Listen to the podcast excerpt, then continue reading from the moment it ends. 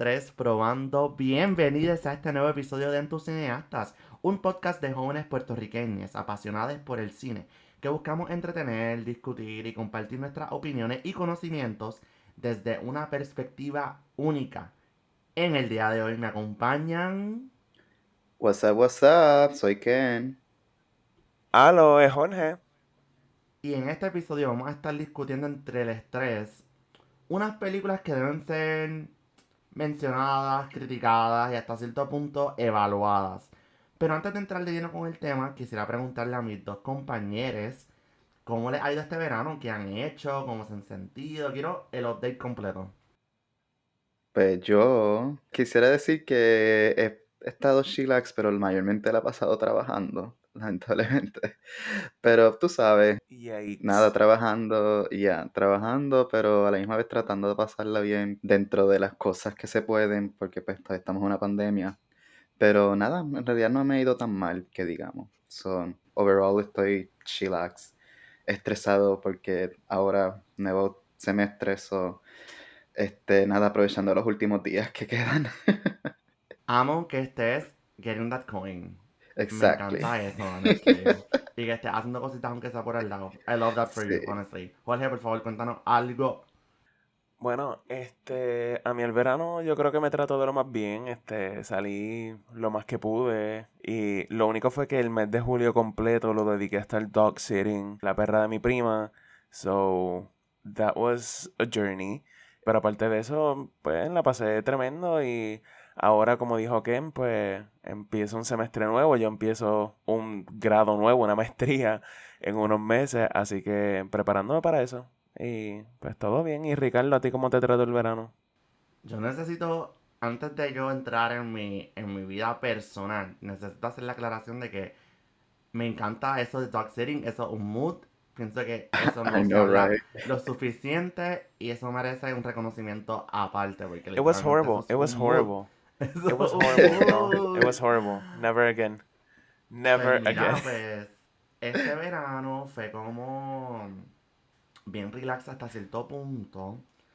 Obviamente se compara grandemente con el anterior. El anterior no fue nada comparado con esto, obviamente. Pero en realidad, pues, lo mismo. a partir de un punto en julio, empecé a trabajar como que el triple del tiempo. Y eso como que no me gustó para nada. Yo como que no me gustaba estar haciendo todas esas cosas, pero a la misma vez siento que tuve la oportunidad de hacer muchas más cosas que quise hacer durante el verano pasado, así que estoy hasta cierto punto complacida. Pero nada, enough about us. Amazing, amazing topic. We love to see it. Y yo creo que ya es hora de entrar de lleno con nuestro tema de hoy. No hay una manera fácil de uno mencionar esto sin que nos miren las caras o sin que nos digan dos o tres cosas. Pero hay que hacer la aclaración que esto viene de nosotros mismos. Esto fue una decisión y los picks de este segmento son completamente nuestros. Si no se identifican o no están de acuerdo, esos problemas de ustedes.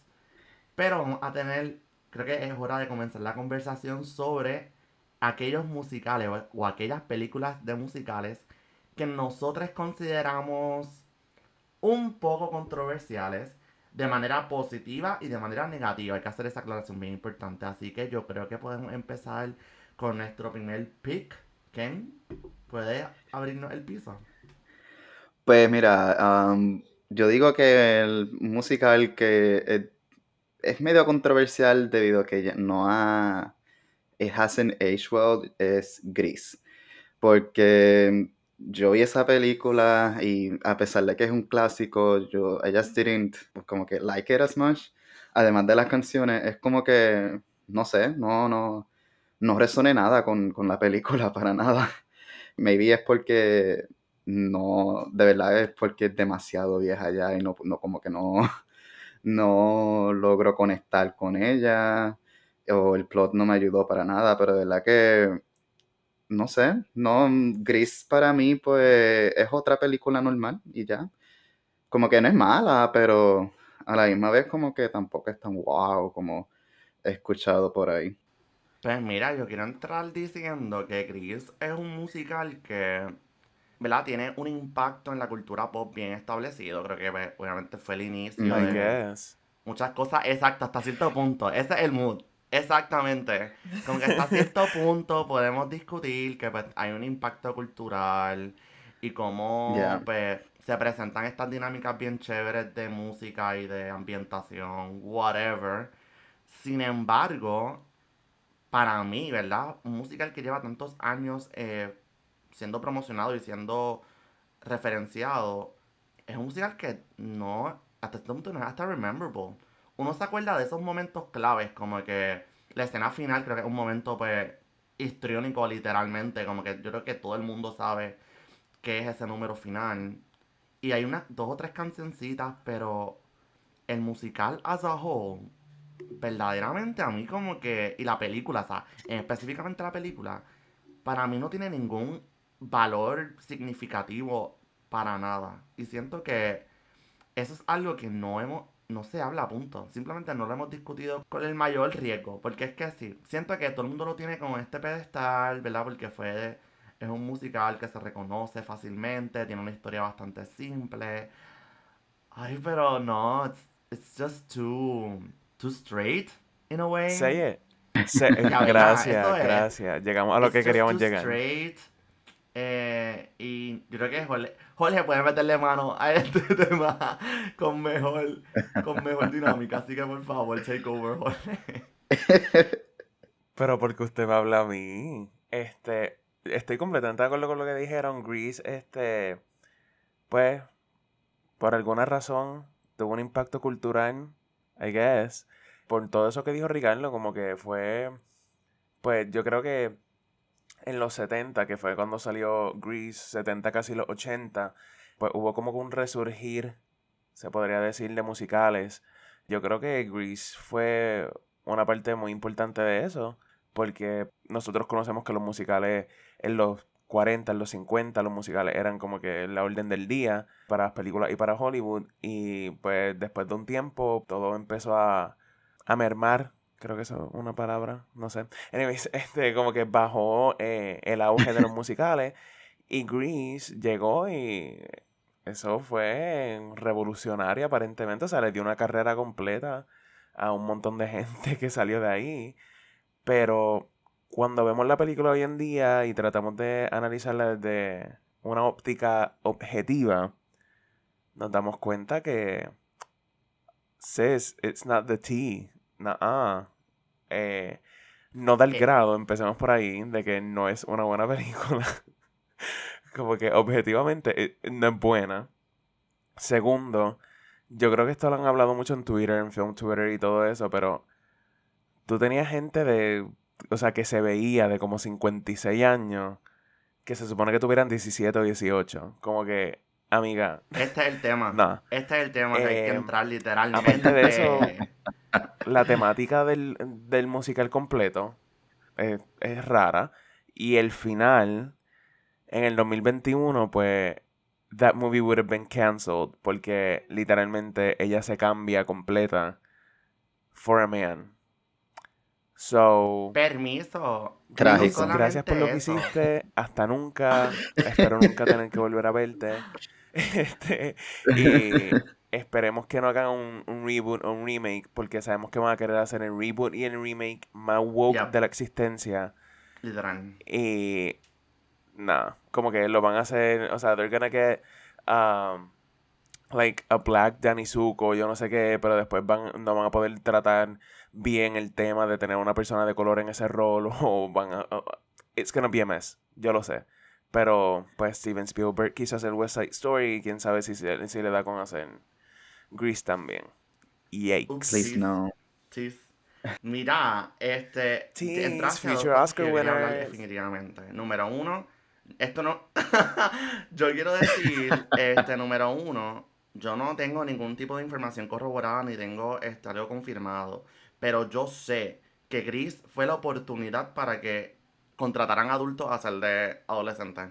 Yo no tengo pruebas, no tengo dudas. Yo pienso que esto fue el pilar para que estas películas sucedieran así. Y gracias a Abrió la ellos, puerta. tenemos abrió la puerta para que adultos, full grown adults, estén playing 16 year olds. Y eso es un Tú vienes a crimen. tirarle la mala a Dear un Evan crimen. Hansen, yo me voy de aquí, ¿ok? Yo no tengo una... Ah, fuiste tú, no fui yo. Sé que le estás tirando la tú. mala a Dear Evan Hansen indirectamente. Sé que le estás... Mira, ¿Qué? ¿Viste cómo se tiró? Sé que le estás tirando la mala a mira, nosotros no a mencionamos a nada. No, Me voy a parar y me voy a ir. Silencio. Ya, Dear Evan. Hansen no tiene nada malo. Esa película es tremenda. Y no ha salido, imagínate. Yo en realidad yo no estaba pensando en nada de eso, so sí. Literal. Porque, porque así come, pero like yo up. estaba pensando en las series de Netflix que contratan adultos para ser teenagers este, no ahora hoy día. So, Permiso, yo estoy viendo, vi Never Have I Ever completo hace poco y a mí me da dolor de cabeza saber que el interés amoroso número uno tiene 30 años. oh my no me god. hace sentido. No me hace sentido.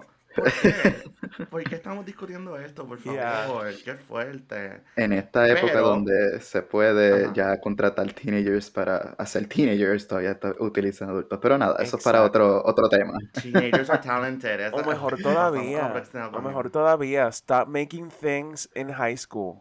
Deja de hacer También. cosas I en la high. Vámonos a, a- a la universidad. Vámonos a la la universidad, puede ya es tiempo. tanto. Como que tu target audience ya creció. crecimiento.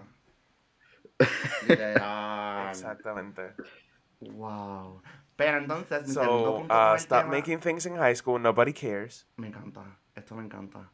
Pero quería entonces añadir que el segundo tema entonces que podríamos cubrir sobre esto es que esta película, para mí, en mi opinión, aquí no hay una progresión absoluta de lo que está pasando. Es como estos, estos clics bien intensos, estos cambios drásticos que pasan de la nada. I know. Los arcs son como que, ¡pup! Toma, Sí. esto es un arc. No hay ningún tipo de... eh, Son 17 proceso. escenas distintas que decidieron unir. Literal, literal. Esto es, esto es una obra de teatro escrita por un tipo que no sabe de teatro. Literalmente. Uh. O sea, como que fue como. Diablo, Ricardo, podías decir mi nombre. ¡Ay, Oh cállate! my god. Jorge hoy, Jorge hoy ha dicho que es la víctima. Y yo no voy a pelear, en verdad. Yo no voy a pelear. Pero bueno, el si me punto es atacan, que- pues. No es mi culpa. No, te estás picando solo. Aquí nadie ha dicho nombre. Nadie ha dicho nombre. I hate it here.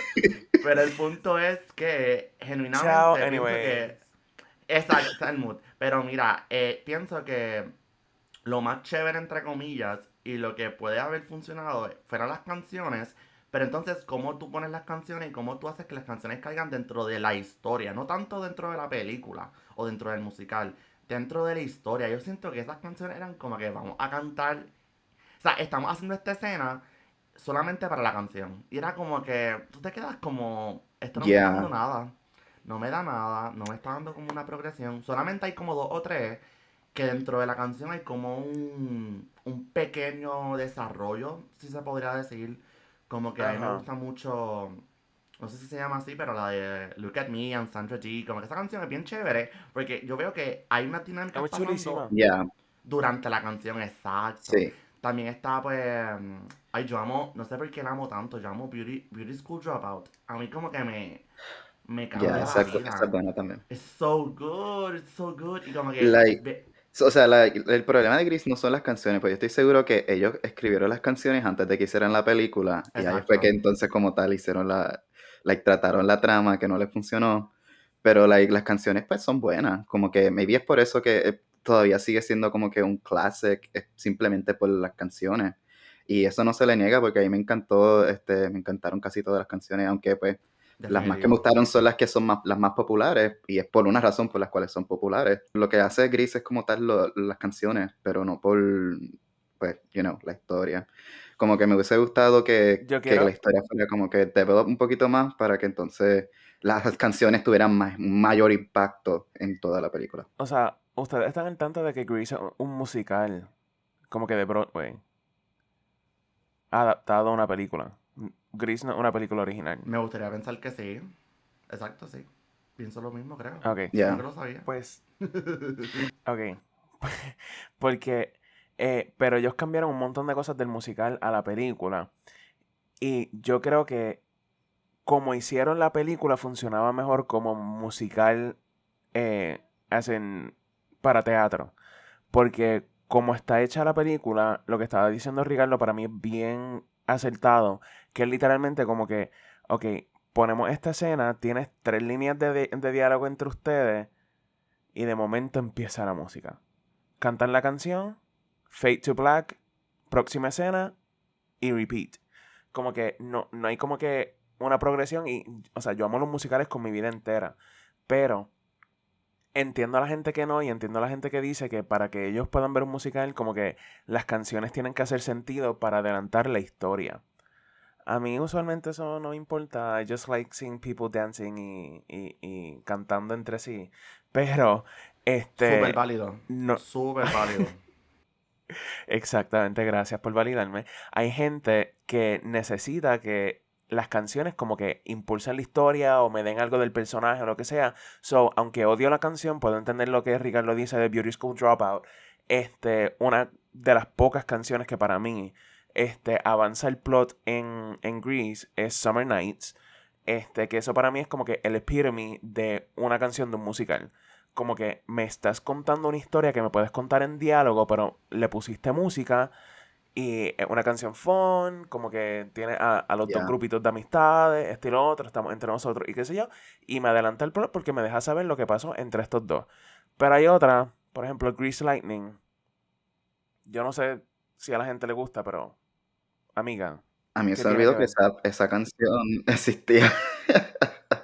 Eh, So, sí, yeah. Porque esa escena completa demasiada testosterona.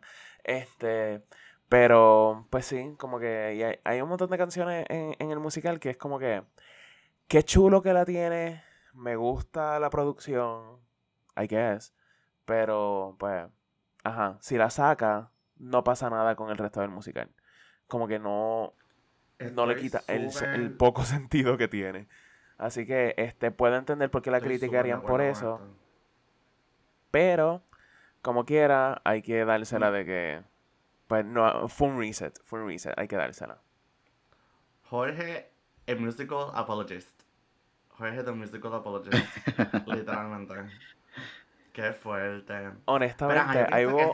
I will try to make people understand every single musical excepto Cats.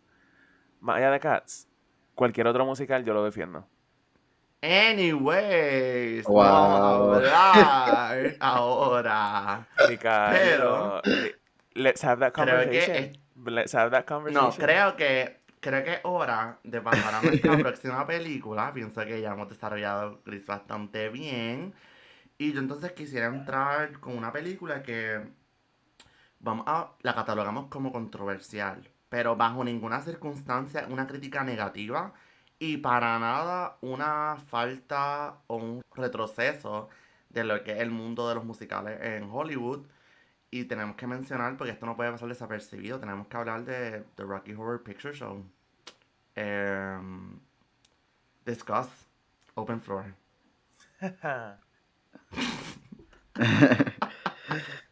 Pues mira, la película la vi hace poco, y cuando digo hace poco, pues hace días atrás, pero anyways, um, yo de verdad Llegaste a tiempo, llegaste a tiempo.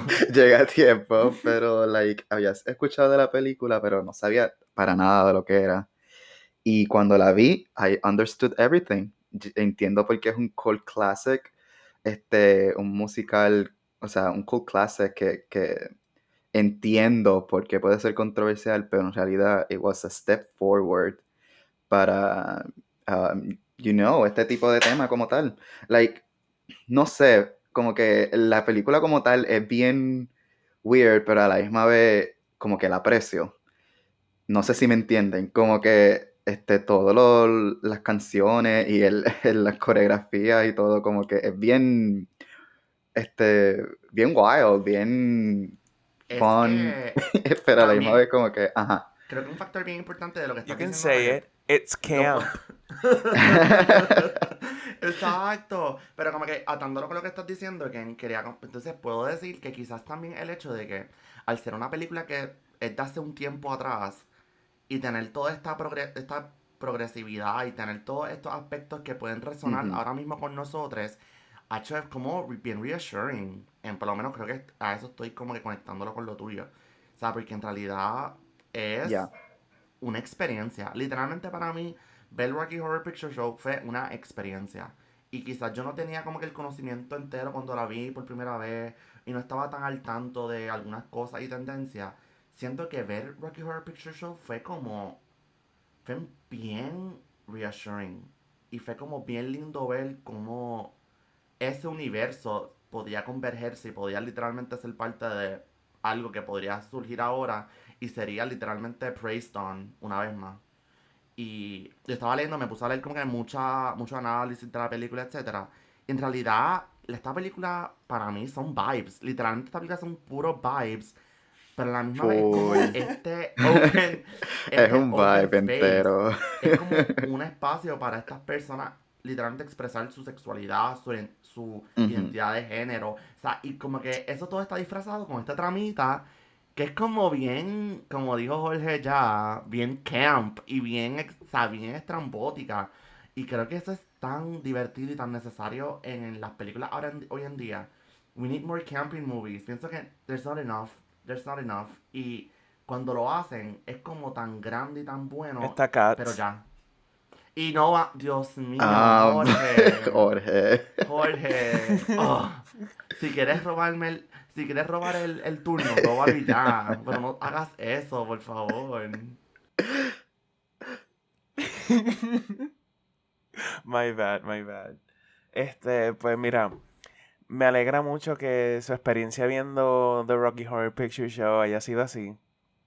Um, la primera vez que yo vi esta película, o que traté de ver la película, um, yo la quité. Porque yo dije que yo estoy viendo. my o sea, esto era como el 2016 cuando yo traté de ver esta película por primera vez, por allá. Oh no, oh no. Este, Esto es un plot twist, verdad. confused, como que... o sea, pero es que piensen, como que yo era una persona bien conservadora y tú sabes, como que de momento ver eso, pues a mí me... Yo quedé hasta un poco traumado. Yo, que, que, que esta película es que, o sea, yo no sabía Entiendo nada. perfectamente. Este- Es un mood, es un mood, continúa. Eh, so, la- yo la quité la primera vez que traté de verla y después la volví a ver más. Ya cuando estaba en la universidad, diría como que en segundo año de universidad por ahí. Este, and I fell in love. Yo como que, yo le tenía miedo a esto, o esto me pareció demasiado raro, como que, what? Este, y sí, la película es bien rara. Vamos a dejar algo claro, la película es rarísima. Makes absolutely no sense. But it works. Como que funciona. Todo funciona y aunque no creo que sea la mejor película en términos técnicos, ni de actuaciones, ni nada de eso, como quiera, para mí es un clásico y para mí es algo que, eh, como está diciendo Ricardo, en términos de representación, como que en el 1975 que hicieran una película de esto y que después las personas que salieran ahí como quiera tuvieran una carrera, como que eso no, no los puso en un blacklist en Hollywood ni nada de eso.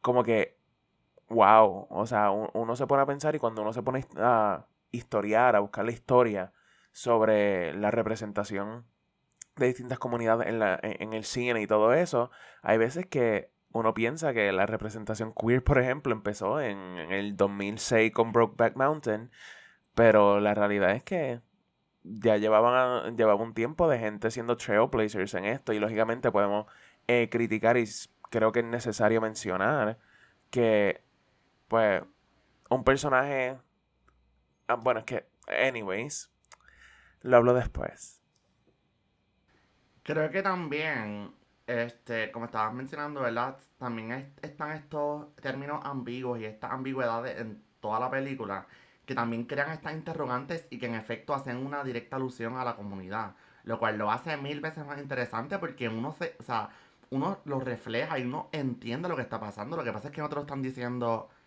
en, en términos exactos o, o con palabras específicas, pero está como quiera y se presentan tantos temas progresivos de manera u otra, hasta el tema del sexo en general. O sea, hablar de sexo en Hollywood, si no es sexo heteronormativo y sexo como se plantea y como, como se plantea y se conoce, pues no es sexo, punto.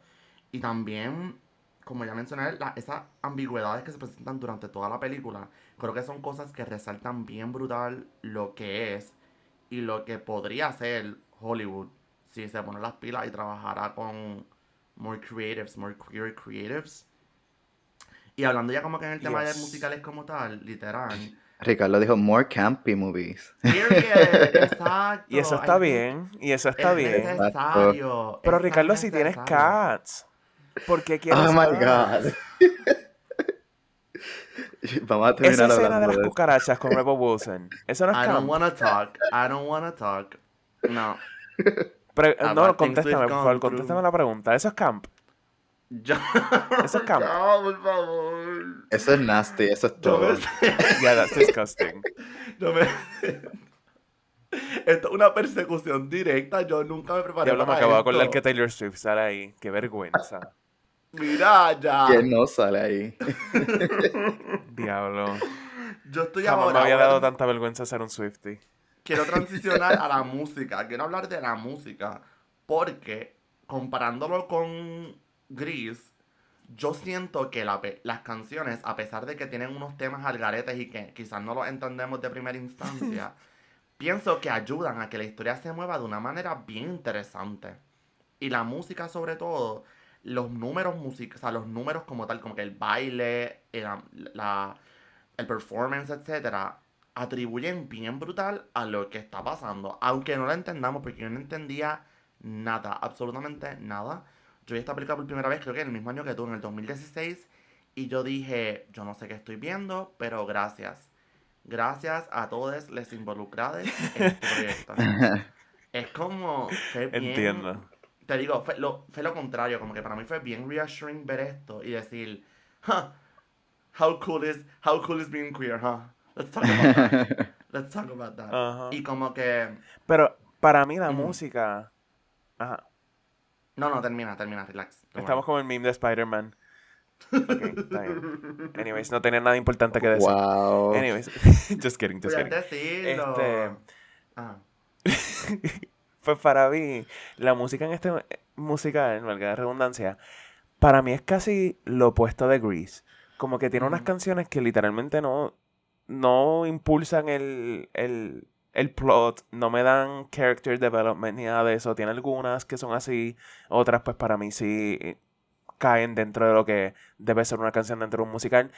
Pero no me molesta.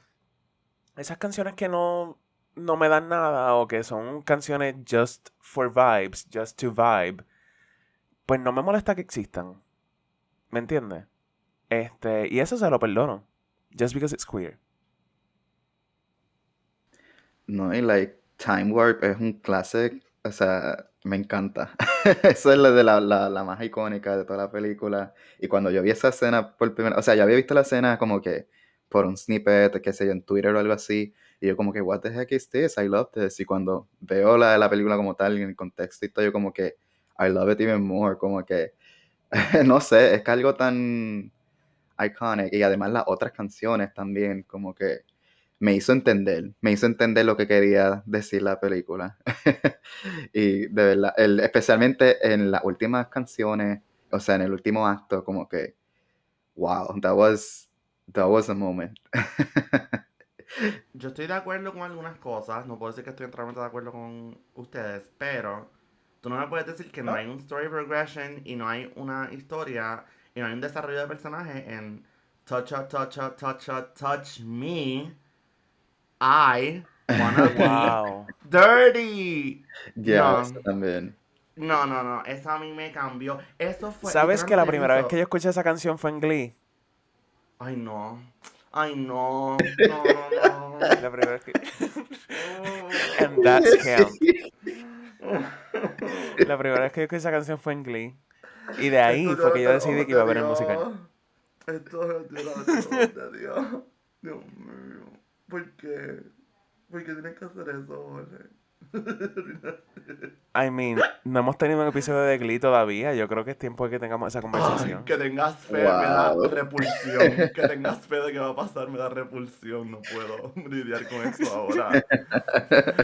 Voy Es a- que va a pasar. Eh, tranquilo, tranquilo. Oh my god. No, pero el punto es que yo pienso que también como que estos, estos números nos querían decir cosas que quizás no estaban explícitas, pero sí estaban presentes. Y por ejemplo, en ese número de touch, touch, touch, touch, touch, me, pienso que pudo haber sido lo que querían con el final de Gris, como que esa, esa transición de, de ser esta, esta muchachita virginal y whatever that means, porque that makes no sense, honestly, y convertirse en este bad girl, no tiene nada que ver, again, nuevamente, no tiene nada que ver. Pero en Touch, Touch, Touch. Touch Me, lo, para mí fue como tan, ah, tan claro, fue como que "Ah, esto es lo que querían hacer, este es el mood, como que esta es la- representación y como que el, el camino porque yo pienso que quieren tomar muchas producciones pero lo asocian con roles de género rápido, como que asumen como que pues la, la santita y los colores blancos, pues quiere esto y esto y la otro tipo de persona, cualquier tipo de feminidad que quieran asociarlo, pues quiere sexo y quiere vulgaridad, pues no, en esta película fue como, en ese momento fue, mira, no, esto es lo que queremos y no tiene nada que ver con mi percepción ni con mi identidad. Y para mí eso fue tan lindo también. Yo siento que Rocky Horror Picture Show did what they had to do y verdaderamente es controversial, ¿verdad? Obviamente, porque pues con todo lo que hemos discutido y todo lo que hemos presentado, pero era tan necesario, para mí era bien necesario y I'm so happy we got this. I'm so excited for what would Y es be un next. cult classic. Como que Full, van, exacto. ca- van casi 50 Ya. años y la película sigue siendo, o sea, como que tiene relevancia cultural. Y eh, a diferencia de. Gris, entiendo la relevancia cultural de esta película. Y de esto, aunque para mí es perfecta la película, sí me gustaría ver un, un remake. Como que con actores de ahora. Hmm, Honestamente. Yo creo que siempre- vi.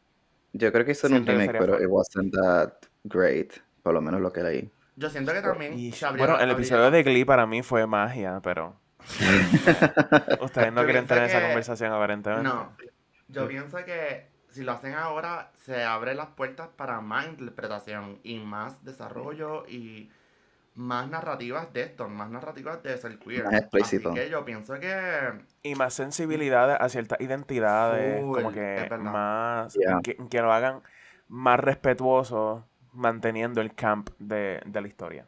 y podemos aludir al camp sin tener que confiar en Ryan Murphy haciendo The Prom u otros trabajos, pero también esa otra conversación que aparentemente podemos tener en otro momento. ¿Verdad, Jorge? Vamos a enviarle el email a Ryan Murphy para que lo haga. no, Ya está. Por esa es la pesadilla de. Ricardo, esa es la pesadilla. Wow. Ese es mi 13 reason, literalmente. Ese es literalmente mi 13 Honestamente, eso reason. sería, eh, eso sería un hate crime. Tengo que aceptar eso. Ryan Murphy, que ni toque, que ni mire para acá. Y Ryan Murphy, si estás, bien- este, estás escuchando esto, por favor, eh, esto es enteramente chiste. Esto no tiene nada que ver con lo que estamos diciendo. Ya, estás dispuesto totalmente. Por pagar favor, el contrátanos. Sí, Nosotros nos prestamos para eso, no te preocupes, nosotros nos prestamos. Pichea las críticas, en verdad. Si tú estás dispuesto a pagarnos, we can do it. We can do anything. Don't worry about it. Y creo que esto nos da hincapié para hablar de nuestro tercer nuestro tercer álbum musical. ¿Verdad? Tengo una sorpresita para el final, pero como que vamos a... Podemos entrar a nuestro tercer tema. Y este controversial definitivamente no es positivo en lo absoluto. No es nada progresivo. Pienso que es lo contrario, un setback. Un setback gigante. Y Mm, ni Steven Spielberg va a poder salvarlo. Así que, Jorge, por Oh. favor, introdúcenos a la próxima película, por favor. Claro, con gusto. Este, yo creo que eh, nada más con eso de Steven Spielberg, pues ya ustedes deben saber de qué estamos hablando, pero este, para quienes no están al tanto, estamos hablando de el desastre racista, xenofóbico, este, que más sexista, um, just annoying, que es West Side Story, excluyendo a Rita Moreno. Yo voy a empezar por ahí. Yo voy a tener esta conversación. Yo quiero. Yo quiero hacer una pequeña aclaración. Este. Yo tuve. Iba a decir la oportunidad, pero es lo contrario. Tuve la desdicha de participar de este musical en mi escuela especializada. Y verdaderamente yo, desde que lo montamos, desde que estrenamos Water, yo decía, yo no soporto este musical. Y no entendía por qué. Y con el pasar de los años, más lo entendía como que más claro se me hacía el hecho de que esta película simplemente no debió existir. No, no era el espacio, no era Mira. La indicada. Por favor, Jorge, por favor, entra en el tema. A mí me gusta el concepto, tengo que aceptarlo, me gusta el concepto de modernizar Romeo y Juliet de una manera, puedes traerlo a Nueva York y yo no sé qué, pero como puertorriqueño independentista y redento, este, ver cómo literalmente tiran a Puerto Rico por el piso, nos presentan como, no sé, como savages, como animales o yo no sé qué, y que vivir acá es lo peor que puede pasarle a una persona y que, eh, o sea, ese plotline completo, nada. Y después que vengan, y sé que eran los 60, pero eso jamás va a excusar Brownface. Este, Jamás. Jamás. y que después le den un Oscar al tipo que estaba haciendo Brownface en la película con acentos demasiado heavy que aún, tú sabes, como que si era un joven que te mudaste a Nueva York hace unos años, como que se supone que no, tu acento no sea tan heavy, pero lo querían hacer porque pues, es el acento latino, I guess. Este, y I, don't know, como que la manera en que presentaron a la cultura puertorriqueña, a los puertorriqueños y todo sobre eso, me parece ex- extremadamente xenofóbico. Este, anti-Puerto Rican, no sé cómo se dice, anti-Boricua o whatever. Este, y que no una representación real y que siento que esa película tuvo tanto éxito, o sea, ganó 10 Oscars, hello. Este, y es un clásico, hay que aceptarlo, que eso hasta cierto punto ha influenciado en la manera en que allá afuera nos ven a nosotros los puertorriqueños. Y como presentaron a los puertorriqueños en esa película, pues para muchas personas esa es la interacción que han tenido con puertorriqueños, esa es la imagen que tienen de nosotros. Y pues no, thank you. Eh, y además de eso, como que el, el musical en sí tiene sus cositas que, más allá de la representación puertorriqueña, que yo digo que es como que, why would you do this? Honestamente, como que, ¿por qué tan extra? Siéntate, tranquilízate. Genuinamente, entiendo tu punto. Entiendo lo de la historia, entiendo como que lo que querían hacer. Sin embargo, sí puedo, tengo que decir que para mí, en la formación de este musical y musical película, aquí no hubo ni una sola buena intención, definitivamente. No. Pienso que en el desarrollo del music, del, Nope. del en- entirety, como que en, el, en, el, en la completitud, whatever that word means, en su enteridad, otra palabra que tampoco existe, esta película no tiene ni un solo intento de decir, yep, esto es Latinx, esto es representación, esto es para nada. Esto fue como que, yep, let's make Puerto Ricans, whatever that means. Let's make them, let's write them off. Necesitaban un antagonista. Exacto. Un antagonista que hasta cierto No era para dar es representación. literal. Como que tampoco es un antagonista tan evidente y claro. Es como estos dos bandos y pues, los dos bandos son una igual de pip. Y va a hablar malo, wow. Y va a hablar malo, me censuré. Ajá. El punto es que yo creo que puedo hablar más en el aspecto del musical y por qué no Explicit. funciona. Exacto, explicit episode, guys. Eh, puedo atribuir más allá de, de, de lo malo y que está o no, ¿verdad? Tengo que decir que el musical como tal quiere darme una historia y la historia está clara, como mencionó Jorge, ¿verdad? Que estamos hablando pues de West Side Story, perdón, de Romeo y Julieta, pero a la vez, ¿qué de verdad nos quiere decir?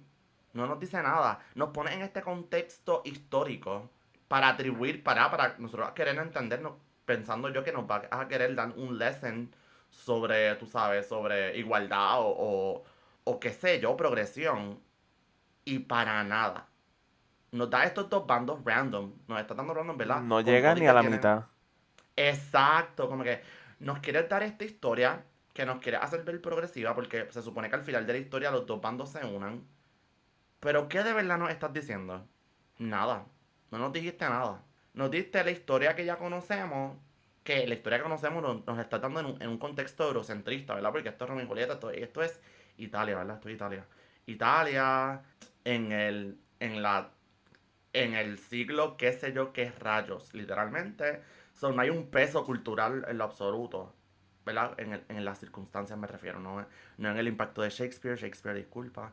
Pero en West Side Story pienso que no hay ni intentan, no hubo un intento de nada. Fue como, toma esta película te vamos a dar estos dos referentes culturales, pero no, esto no significa que va a haber una, un desarrollo evidente de lo que está pasando y lo que puede significar para el futuro. Fue como que toma. Esto es gente, esto es boricuas, esto es holandeses. ¿Es holandeses o es...? Son americanos, dicen. Sí, es- pero sí, pero sé, sé que tienen una procedencia como europea. No recuerdo, pero nada, el punto es que ah, ese es el punto. Eh, para mí West Story no me dio casi nada, porque no puedo decir, no puedo decir nada, porque es que yo vivo enamorada de esos números musicales. No te puedo mentir, no te puedo mentir. Ya. ¿Sabes qué lo iba, El- lo iba a decir? Yo odio lo que representa Ah. América, pero ese, ese número musical y en, y en el stage, en, en un teatro. O sea, ya yo hablé de que es xenofóbico, bla, bla, pero... o sea, I have to be critical of the media I consume, so soy crítico, Sí. pero al mismo tiempo es como que ese número de, de América... Y yo no sé si ustedes han visto eh, el revival que hubo en el 2009 con Karen Olivo en Broadway. Este, sé que estamos hablando de películas, pero whatever. Este, ese revival fue en Spanglish. So, cogieron las canciones y como que parte eran en español, o sea, las tradujeron y parte del musical era en español y yo no sé qué. Anda. Y mira, yo veo esos performances y, y, o sea, a mí se, eh, yo no sé ni cómo reaccionar porque es que de verdad la coreografía está tremenda y las actrices Ajá. que han cogido lo hacen súper bien. So, América me la sé de arriba abajo, la canto, la odio, la detesto, pero me disfruto el número como quiera. Este, y otro, Ya. el Dance at the Gym. Y, Ay, o- o ese sea, eh, número. Oh, ese número es Tiene- absurdo, tiene- número es absurdo. eh, eh, una cosa estúpida. Me tiene agarrado por el cuello y no me suelta. Te digo. Pero, pues al mismo tiempo, yo lo veo y yo digo, ¿sabes qué? Esto es basura, esto es basura. Pero es basura que me gusta.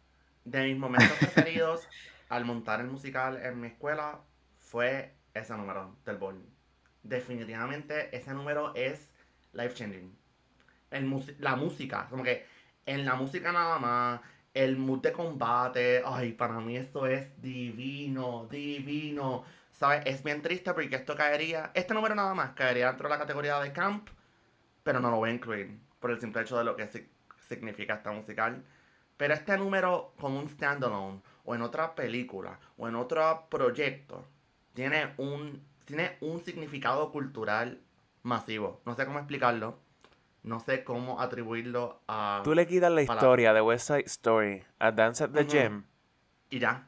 reset. Tú le das un Ese es- reset a la historia. O sea, sería before Dance at the Gym, after Dance at the Gym. Exacto. Exacto. Qué sabor. Excelente, excelente análisis de ese número, de verdad. Y yo no Pero, quiero ver ajá. la versión de Steven Spielberg para nada, pero la voy a ver específicamente porque sé que él no se va a atrever a cambiarle la coreografía a ese número. Yo Yo estoy seguro Vamos que él a no va a tener la audacia de cambiarle la coreografía a ese número porque han hecho como tres revivals en Broadway desde que salió la película y la coreografía se ha quedado igualita porque es así de icónica. Y Ay, si este hombre bueno, viene y cambia Ya. eso, te juro, yo me paro, me voy, voy a donde el, el gerente de No Caribbean. Cinema y le pido un No. Así de sencillo, así de sencillo, Espérate, no me pre- importa. preguntita. Esta película de, de West Side Story, la- el revival, va a va a estar en HBO Max. Eh, ese es como que ese es el deal, como que HBO Max No y cine. sé. No estoy seguro. Ay, porque no, de verdad, de verdad tengo que darle chavo a Steven Spielberg. Ay, de verdad. O sea, viéndole en HBO Max también le estoy Yo creo que es para cine. manera. Oh my god. Mamá, pero son Ay, 4.50, ve a la primera tanda. Full. De la primera tanda son 4.50. definitivo. Sí. 4.50 literal, creo que esa es la que Eso va es lo que yo voy a hacer. Yo, Yo no me voy a sentir, yo no me siento éticamente. Mira, ayer, ayer escuché a alguien decir que, ay Dios mío, que no hay ético, co- no hay consumerismo ético. Y desde ese momento yo dije, es verdad. And now we said it. So, es verdad. ya que voy a consumir. Sí, bajo el capitalismo no hay manera de consumir otra. éticamente. Cállate la boca. Cállate la boca, por favor. Todos somos hipócritas con eso. Espérate, se me sale lo de Sipo, se me sale lo de Sipo, sorry. Si tengo que consumir, si tengo que consumir, lo voy a hacer de la manera menos menos progresiva a su favor. Así que vamos, si vamos a ver West Side Story, hay que ver la primera tanda. Mira. Bueno, existen unas vías Existen Ah, unas vías, Ricardo, que yo te puedo recomendar. Bueno, yo no te puedo recomendar, o quizás alegadamente. Alegadamente, Conozco sí. personas que alegadamente quizás, hipotéticamente pueden recomendarte, este, que no son ilegales per se, son extra legales, vamos a dejarlo así. Ojo. O sea, hipotéticamente, lógicamente, esto es completamente hipotético y alegado. Así que, hipotéticamente, alegadamente, quizás, este, pues esas personas quizás en algún momento hayan conocido de algún website, pero, Claro. pues, un, dos, tres, ¿me Pero entiendes? eso, eso es bien ambiguo. Eso no me dice nada. eh, Eso es bien ambiguo y verdaderamente no me está dando ningún fin. No estoy entendiendo la conversación. Así que, gracias Jorge. Gracias por El Departamento de. Justicia de Puerto Rico, esto es completamente alegado. Esto es un chiste. Esto nunca ocurrió. Esto es hipotético 100%. Yo acabo de ver a Jorge, no sé cómo explicarlo, pero yo acabo de ver a por Jorge hacer la- las comillas. Durante toda esta conversación yo sé que Jorge hizo las Exactamente. comillas. Es completamente hipotético. Esto nunca Literal. pasó. Nunca pasó. Esto Esto se puede cortar. completamente alegado. Exacto. Cortar y nadie se va a dar cuenta. Exactamente. Pero, entonces, creo que Ya. West Side Story se dijo lo que se tenía que decir. Que, por favor, quieres falto yo. algo, por favor, Quiero decir algo. ahora. Yes. O sea, ya lo que han explicado, como que, este, lo han explicado bastante bien, como que para nada, como que, este, esta película es como que buena representación puertorriqueña, porque cuando la vi, especialmente el número de America, a pesar que me gusta la canción, la lírica lo deja saber todo. Messy. Y eh, no solamente eso, sino que también los dos bandos buscan como que bus- eh, tratan de buscarle una excusa de por qué ellos son así. Por ejemplo, los, los americanos, ellos tienen un número como tal, este, explicando por qué son así, este, se olvidó el nombre del- de, la canción, pero pues está, so explican glad por you qué. forgot it. So Ya, so que, que ellos explican que, que, ah, pues los padres este, no fueron tan buenos padres que digamos de cada uno y por eso es que son de esa manera. Y yo como que, ok, como que entiendo lo que me quieres decir, pero a la misma vez eso no es excusa. Y es Mm. como que lo mismo tratan de hacer con el bando de Puerto Rico y pues nada, sabemos que todos los actores, o bueno, por lo menos lo que tengo entendido, yo creo que ninguno es puertorriqueño excepto Rita Moreno. Ella es la única excepción. Entiendo yo, y pues a ese se le respeta, porque she did what she had to do, y por eso es un icon. Este, pero además de eso, es como que, um, no sé, como que en realidad yo no tenía pensado en ver West Side Story, como quiera la vi. We're so sorry, Este, o sea, quería ver, no te so preocupes, sorry. porque como quiera quería verla antes de ver la nueva de Steven Spielberg, porque esa sí la pensaba ver, porque pues quería saber de qué Hmm. trataba. Ahora no sé si quiera, pero... Qué mood. Qué pero como quiera, sé que la voy a ver eventualmente para, pues, cuestión de analizarla. Pero no sé, no sé cómo la van a adaptar con este contexto moderno. Va es- sigue siendo controversial. Yo no sé si, si tratan de hacerlo más moderno y re- representativo posible. De No. verdad, yo no, no, no- no lo veo. No, lo o veo sea, cómo lo van a poder el hacer. mismo time period. Sí, no hay nada innovador. Sí, nada innovador aquí. Ya, de verdad que no sé Y- cómo. Y ni Yo creo que solamente la ver por Ansel ya, pero Mm. además de eso.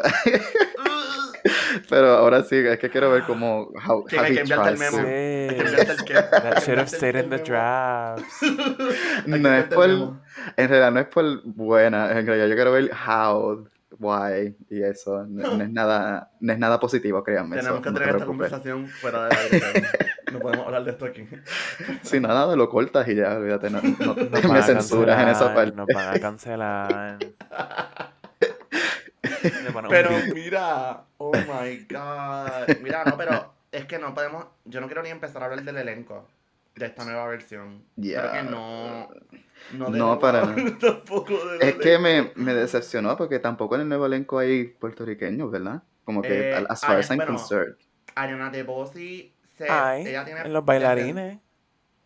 Exacto, bueno. los bailarines. Hay Pero bailarines. ningún personaje principal, Pero como no. que. Ajá. Dicen que Ariana DeBose tiene ascendencia puertorriqueña. Descendencia, perdón, descendencia puertorriqueña. Y ¿Qué ya. ascendencia, descendencia si tuviera hijos? Awkward.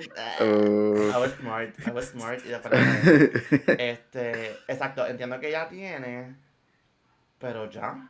y Rita Los Moreno va a salir de nuevo, ¿verdad? Ah, sí, ya va a salir, exacto. So, Sí. Pues again, la única puertorriqueña. No ha pasado nada, o sea, no cambiaron nada después de cuántos años, Puerto Rican Rights. 50 Y años vinieron- y todavía sigue siendo la Vinieron misma. a la. Yupi. Mira, Oh, wow. Era es normal aquel, el gringo aquel vino a la Yupi. Hizo audiciones. salud mental no aguanta. Llevó gente no hasta el final de las audiciones. Para decirle que no. Y después, ¿qué? Nada. Cogieron una colombiana. Ah, Es colombiana, ¿verdad? And nothing against Colombians, like, we love them. nothing No, against we love them. latinos ni nada, pero, o sea, nothing against latinos ni nada, porque pues, la latino culture, historia. Este, qué bueno que hay representación latina esta vez, pero si va a hablar de puertorriqueños, pues I think it should be more specific. Fíjate, esta conversación cae también muy bien con otra propuesta, otra propuesta que puede caer perfecto en este tema, ¿verdad? No sé si... Ay, Ricardo. Oh,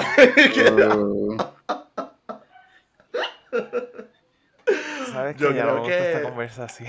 Es que desde las alturas uno puede notar tantas cosas, ¿verdad? oh. Sobre la sentencia Diablo, Ricardo, eres bien puerca. Eres bien puerco. Tenía que hacerlo, tenía que hacerlo. Pero miren, Sabía que venías por ahí. Yo estaba tan Pero- feliz de que no habíamos tocado este tema. Pero Mm. fíjate, um, yo creo que estoy en la minoría aquí, pero en realidad me gustó In the Heights. Anyways, este... Somos mayoría. so- Espérate, No. let's have the conversation then. Aquí, aquí Ay, habemos Dios tres mío. personas. A dos le gusta In the Heights. Ok, somos mayoría. Somos mayoría. Ok, ¿qué? pues. Son mayoría, es verdad. Eh, pero aclaro, realidad, aclaro. Yo estoy muy consciente y estoy completamente de acuerdo con las críticas que se le hicieron a In the Heights. I still think it was a good movie. La disfruté y creo que estoy un poco biased porque In the Heights es de mis musicales favoritos. Y eso es So, válido. este, estoy completamente Ujú. biased. Pero es la válido disfruté, y me gustó.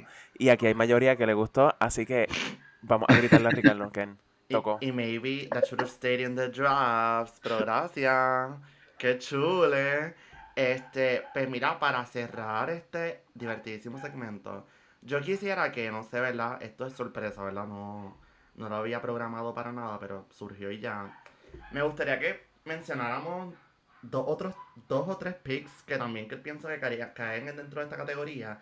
Yo quiero mencionar dos que me acaban de venir a la cabeza. Este, de controversial musical movies o simplemente bad musical movies. Eh, yo desde muy pequeño veía los trailers de esta película y siempre decía como que, wow, esta película debe ser excelente. Y después la nominaron a cuatro Oscars, tuvo su resurgimiento en varios premios y yo como que, wow, esta película tiene que ser excelente. Y la vi el año pasado durante la pandemia y es el, la decepción más grande que yo he sentido en mi vida. Es Nine, que es del 2009.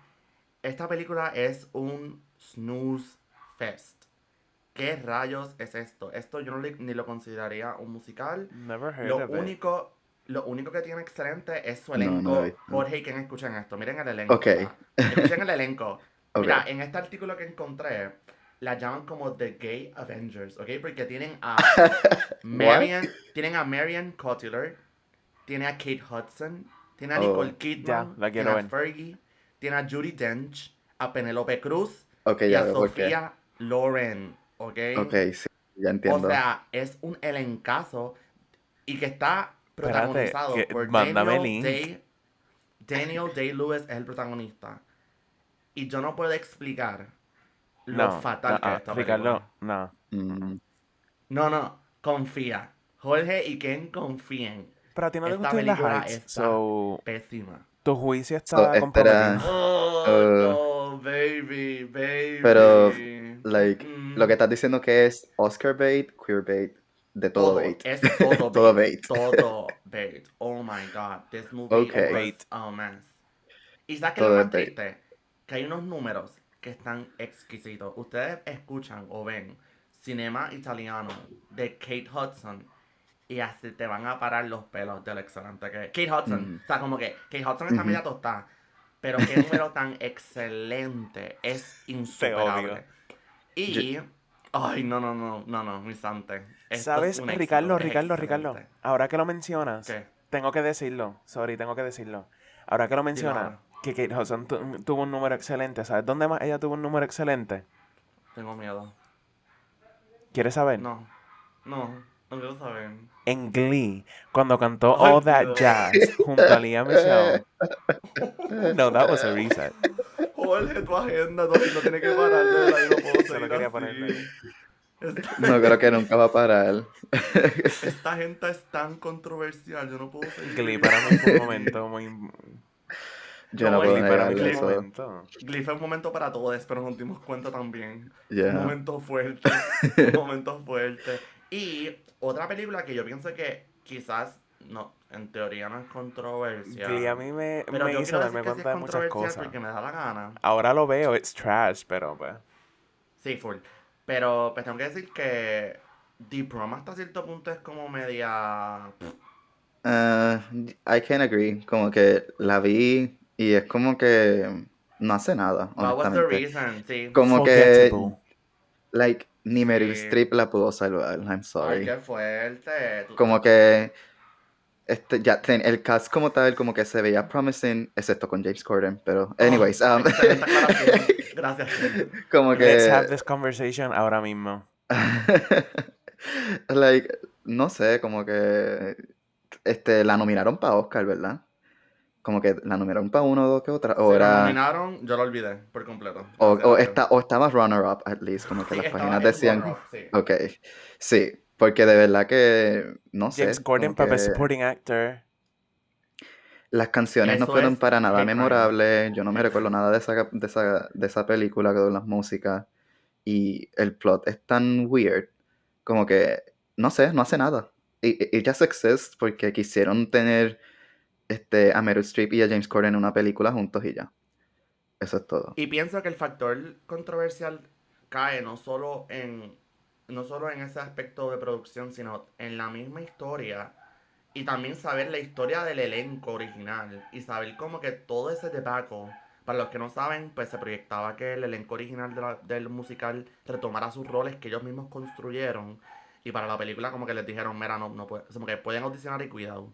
Y creo que también eso para mí fue como tan chocante porque obviamente se entiende perfectamente que esa transición de escenario a cine es bien drástica.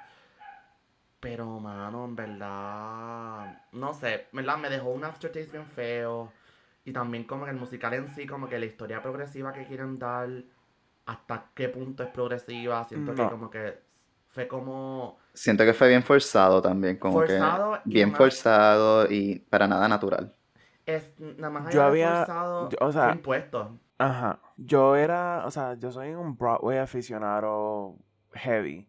Este, y pues aquellos métodos hipotéticos de los que habíamos hablado hace un- unos minutos, pues eh, yo también los consigo a veces para, o sea, hipotéticamente, alegadamente, este, se pueden conseguir quizás a veces Jorge. en algún momento en la historia, probablemente para musicales de Broadway también. Este, y pues quizás en algún momento en mi historia, e hipotéticamente quizás yo tuve acceso Gracias. a quizás ver The Prom por una de esas maneras extralegales, quizás hipotéticamente. Este, y yo lo quité a la mitad. como que no pude ni terminarlo, como que el musical en sí es bad. La música no, no me da nada, como que son canciones que existen, como dijo Ken. Y el musical me pesa y me duele decirlo, pero ni Meryl Streep pudo, es verdad. Yo creo que Meryl Streep pudo haber salvado la película con el- un número ahí que tiene tremendo. Pero entonces tiene a Meryl Streep de protagonista y al lado me pone a James Corden. You know? Ya. Out of all Yo people. creo que están tratando de, de forzar a James Corden en todo, que ya es como que, uh, mm, uh, no sé. No. Como que es como Lin-Manuel Miranda. Lin-Manuel Miranda lo ponen en todo ahora, pero I at love least, this la- como I que, pero at least, escúcheme, como que at least Lin-Manuel Miranda, pues, las canciones, pues, funcionan. Pero con James Corden es otra cosa. Es Do como they que, really? mm, Do I they mean, really depende. He's not Depende. even that good a singer. Como que, ok, maybe algunas no, pero otras, o sea, entiendo su impacto y pues ahora es que él sale en todo debido a Hamilton. Pero, anyways, como que por él se entiende, por James Corden no, para nada. Necesito, James Corden mediocre a lo más. Full, full. Necesito que entonces ahora ustedes, pues, si les llega a la cabeza alguna, Que yo sé que unos cuantos ahí tienen sus opciones ya desde el inicio del ep- episodio. Pero creo que también podemos abrir el piso para que compartan otras opciones que ustedes consideren controversiales dentro del mundo musical. Mira, yo no diría que es controversial, pero Moulin Rouge como que levantó muchas pasiones. Vamos a dejarlo así. Y a Movie Musical. A mí me encanta, tiene... ¿Qué pasó, Ricardo? Elabora. Elabora.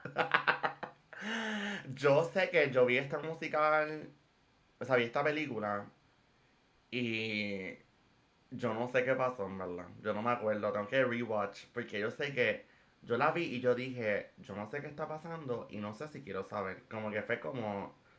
¿Tú me quieres quedé camp? loading. Literal, ¿A ti te gusta el literal. Ve Moulin Creo que fue eso. Fue mi, Este- exposi- mi exposición temprana al camp. Y yo, espérate. what? Exacto. ¿Qué, qué tal yo? Ok, continúa. La ves ahora. La ves ahora y vas a entender. Tengo que Moulin verla. Rouge es camp.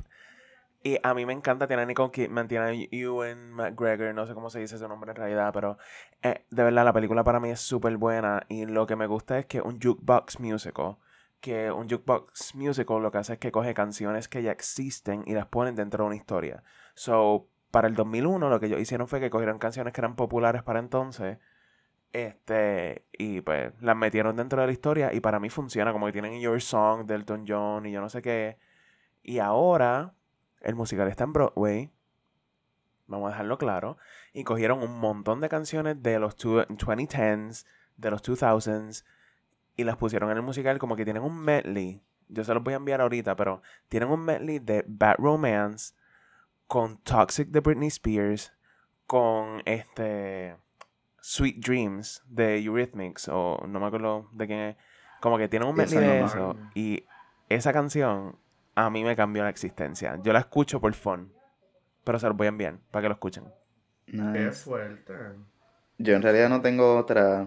eh, es simplemente yo creo que por mala memoria, pero yo, yo tengo que ver esta película de nuevo. Como que no me cancelen, pero la primera vez que vi Les Miserables, como que no, no conecto conmigo para nada. no es controversial para tardes. nada, pero Eh, bueno, bueno, Bueno, no sé. Es controversial. bueno, entiendo. mark, pero, Pero- wow. You're so brave, Ken.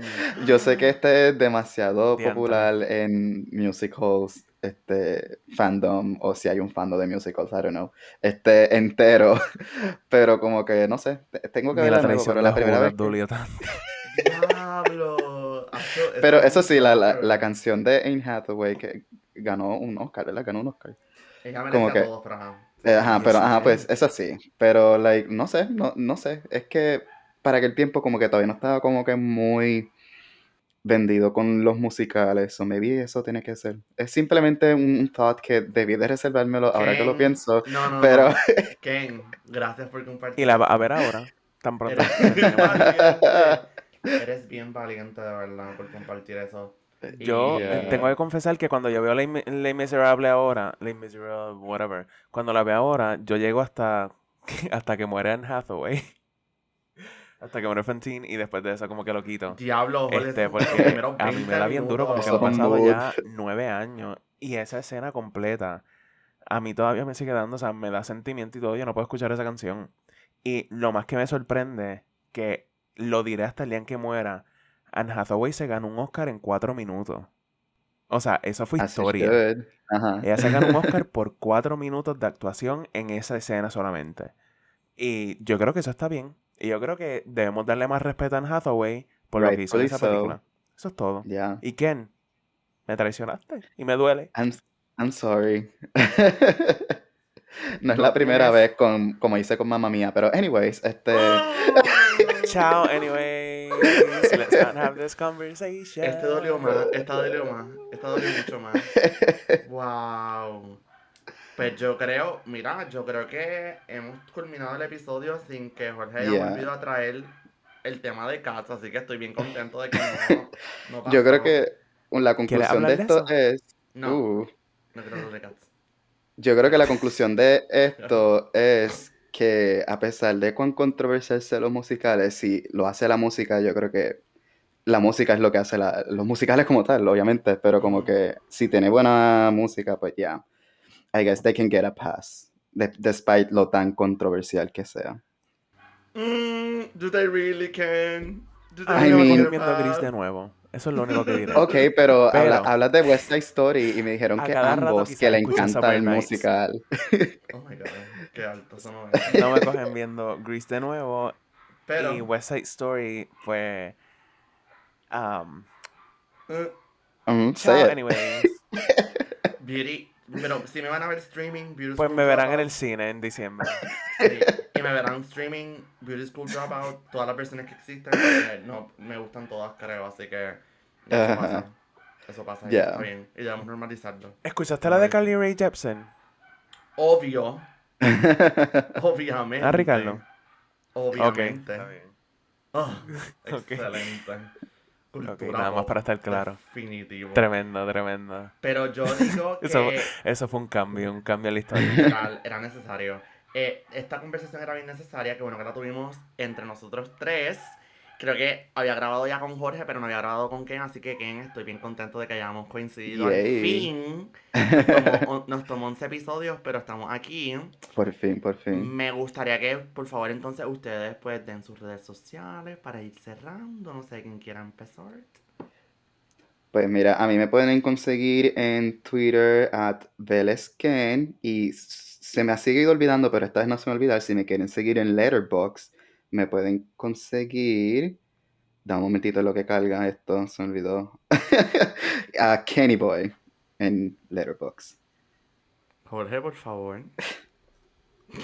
Bueno, a mí me pueden conseguir en Twitter si quieren, Jorge underscore Merky. En Instagram es super.mercado underscore. Y en Letterboxd no lo voy a dar porque yo lo uso para hablar mierda de film Twitter solamente. Así que Befi. Imagínense, nosotros no sabemos ni cuál es el letterbox de Jorge. Imagínense. ¿Cuál secreto es? Yo lo tengo, oh verdad, yo no lo tengo. Tú eres el Nadie único del cineasta que no tiene. Nadie Es lo como tiene. que, wow. Y Jorge lo usa parece activamente. acaba de confesar Ajá. que él lo usa activamente. Eso. Una falta de respeto, número uno. Y número I know. dos. Y número dos, que nosotros no sepamos nada de esto. Así que, wow. Todos ustedes me tienen en Letterboxd. Lo que pasa es que yo entro a ver los reviews cuando le tiran la mala película de film Twitter. ¿En serio lo tengo? Joder, Ay, yo tengo que verificar el eso para... Oh, mira, sí, sí. Ok, pues mira, voy a, a stock ahora al letterbox de Jorge y voy a ver eso. No, ¿Quién lo chotea? Lo chotea yo no he en el puesto nada. Lo chotea en el nada, chat. nada más veo reviews. No lo doy ni like. Y entonces, pues yo quiero entonces compartir mis redes. En Instagram me pueden conseguir como R Andrés Santana, todo juntito. En Twitter, yo ahora mismo estoy pasando por mi private era. Yo sé que muchos de ustedes ya me siguen o me escuchan. So, nada, me pueden seguir bajo Croc Prince. Cada vez que yo doy mis redes aquí, siempre tengo que explicar algo. Eso me la explota a otro nivel. Así que me pueden seguir bajo Croc Prince. Y en Letterboxd estoy casi seguro que me llamo Ricardito underscore. Casi seguro que me llamo así. Pero nada, por favor, nosotros les invitamos a que por favor nos sigan en nuestras otras redes sociales como colectivo. Estamos en Twitter e Instagram como Entucineastas. Y estamos en TikTok. Estamos... mm, ¿Are we really in TikTok? You need I to find out. guess. Así que La cuenta existe. también. La cuenta, exacto, It's eso es lo más there. importante. Exacto, gracias Jorge Ken por resaltar eso. Pero nada, vamos a ver qué pasa con nuestra cuenta en TikTok. Y cerramos entonces diciéndoles que por favor sigan sintonizándonos todos los jueves en tu plataforma favorita de podcast. Estamos en Spotify, Apple Podcast. Estamos en mil sitios más. Pueden verificar nuestra página de anchor.fm, que ahí están pues, no- todos nuestros perfiles. Y eso sería todo por la tarde de hoy, día y noche. Así que se cuidan un montón. Les mandamos un abrazote. Y si no hay nada más que decir, pues culminamos este episodio de En tus cineastas. Chao. Bye, bye, bye. Besis.